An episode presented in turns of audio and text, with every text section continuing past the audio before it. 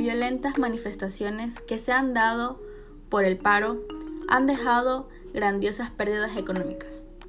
Y es así el caso de una mujer de 65 años llamada Marta Yambay, quien perdió su única fuente de trabajo, con el cual llevaba 35 años, con el cual también mantuvo a sus tres hijos, pues además de eso se le fueron hurtados 200 dólares de mercadería, vitrinas, productos y asimismo 75 dólares, el cual era su capital. También lo tenía ahorrado.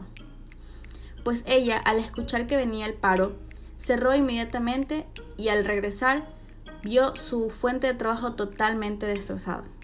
Pero no todo es color gris, pues este hecho se hizo viral y el presidente Lazo puso las manos a la obra y por medio de empresas públicas y privadas se le va a ayudar a la señora Marta para que vuelva a tener su fuente de trabajo, quien fue hurtado y fue dañado por manifestantes de manera violenta.